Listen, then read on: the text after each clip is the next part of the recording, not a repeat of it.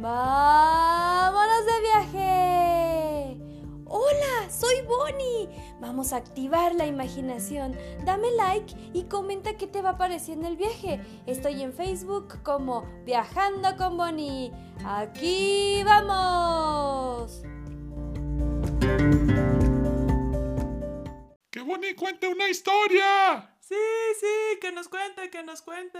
Sí, que Bonnie cuente una historia, sí, sí. Sí, que nos cuente, sí. Por supuesto que les voy a contar algo más. Nada más estaba dejando que terminaran de brincotear allá atrás de la camioneta. En este episodio les contaré una leyenda, pero no cualquier leyenda. Es una de las más conocidas en México. Se acordarán de ella cada vez que vean una imagen de un guerrero prehispánico cargando a una princesa. Esta es una leyenda de la época en que el imperio azteca dominaba el Valle de México. Bueno, en algún momento de los viajes de Bonnie dijimos que había que llamar mexicas a los aztecas.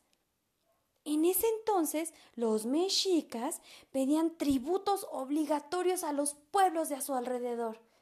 Entre esos pueblos estaban sus enemigos, los tlaxcaltecas, que cansados de esta obligación decidieron luchar por la libertad de su pueblo. El cacique tlaxcalteca tenía una hija llamada Iztaccíhuatl, la princesa más bella, de la cual estaba enamorado ¡uh! Popocatépetl. Dijo Popoca, Popocate. Escuchen con atención, que al rato les voy a preguntar qué significa esa palabra, ¿eh? Retomo. Popocatépetl era el más apuesto de los guerreros del pueblo. Como les decía, comenzó la batalla entre los mexicas y los tlaxcaltecas, a la que tuvo que acudir Popocatépetl.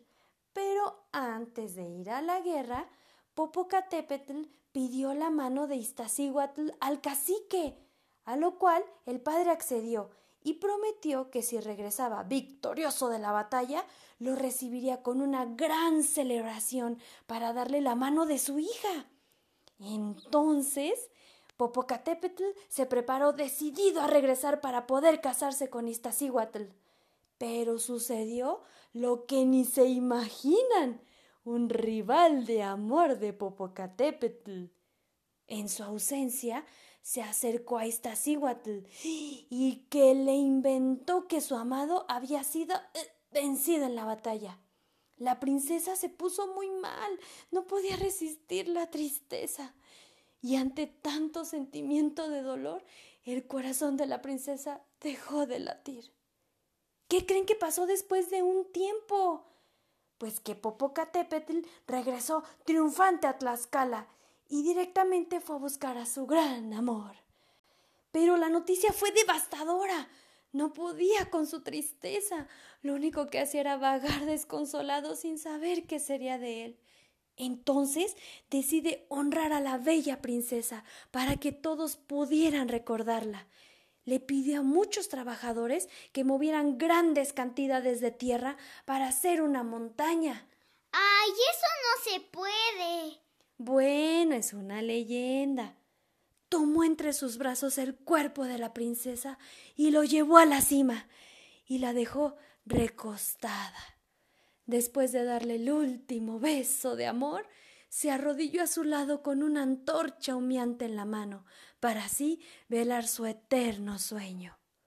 Desde entonces permanecen juntos uno frente al otro, y cuando la nieve los cubrió, se convirtieron en dos grandes volcanes que hoy nosotros podemos admirar. ¡Ay, qué lindo!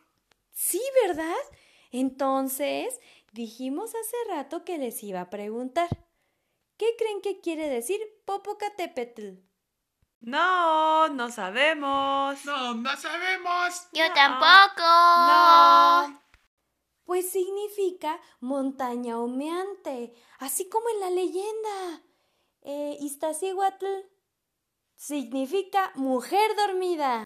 ¡Oh! Como en la leyenda. Y esos son los volcanes más importantes que representan a México. ¿Popocatépetl es el volcán más alto? Eh, no. De hecho, el más alto de México se llama Citlaltépetl o Pico de Orizaba. Se encuentra del lado oriente del estado de Puebla, ya en la frontera con Veracruz, y mide unos 5.600 metros de altura. El Popocatépetl mide unos 5.400 y el Iztaccíhuatl, que es la princesa, mide menos, 5.200 metros de altura. Esos son los tres volcanes más altos de México. Quien le mintió a Iztaccíhuatl se ha de haber llamado Citlatépetl y se quedó mirando a la pareja desde muy lejos. bueno, así te podrás acordar de los tres volcanes.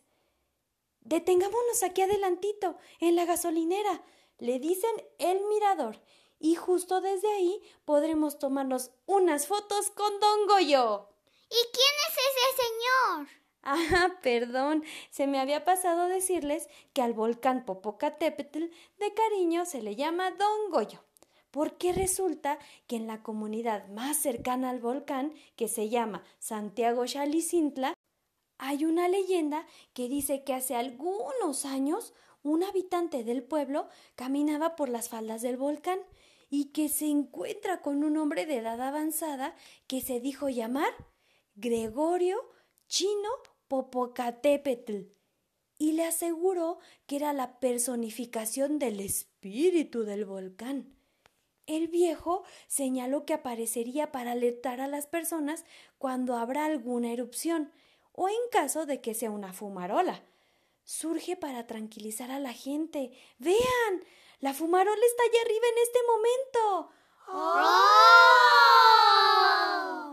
Pues aprovechemos que el cielo está despejado y los volcanes cubiertos de nieve. Será una postal padrísima. Miren, hay muchos autobuses detenidos. Pues es justo ahí. Ya en un ratito estaremos llegando al centro de Puebla, Puebla de Los Ángeles. Por lo tanto, les comenzaré a contar por qué se le llama así. Y eso será en el siguiente episodio. Coméntame qué les pareció esta historia. Sígueme y comparte los episodios de Viajando con Bonnie.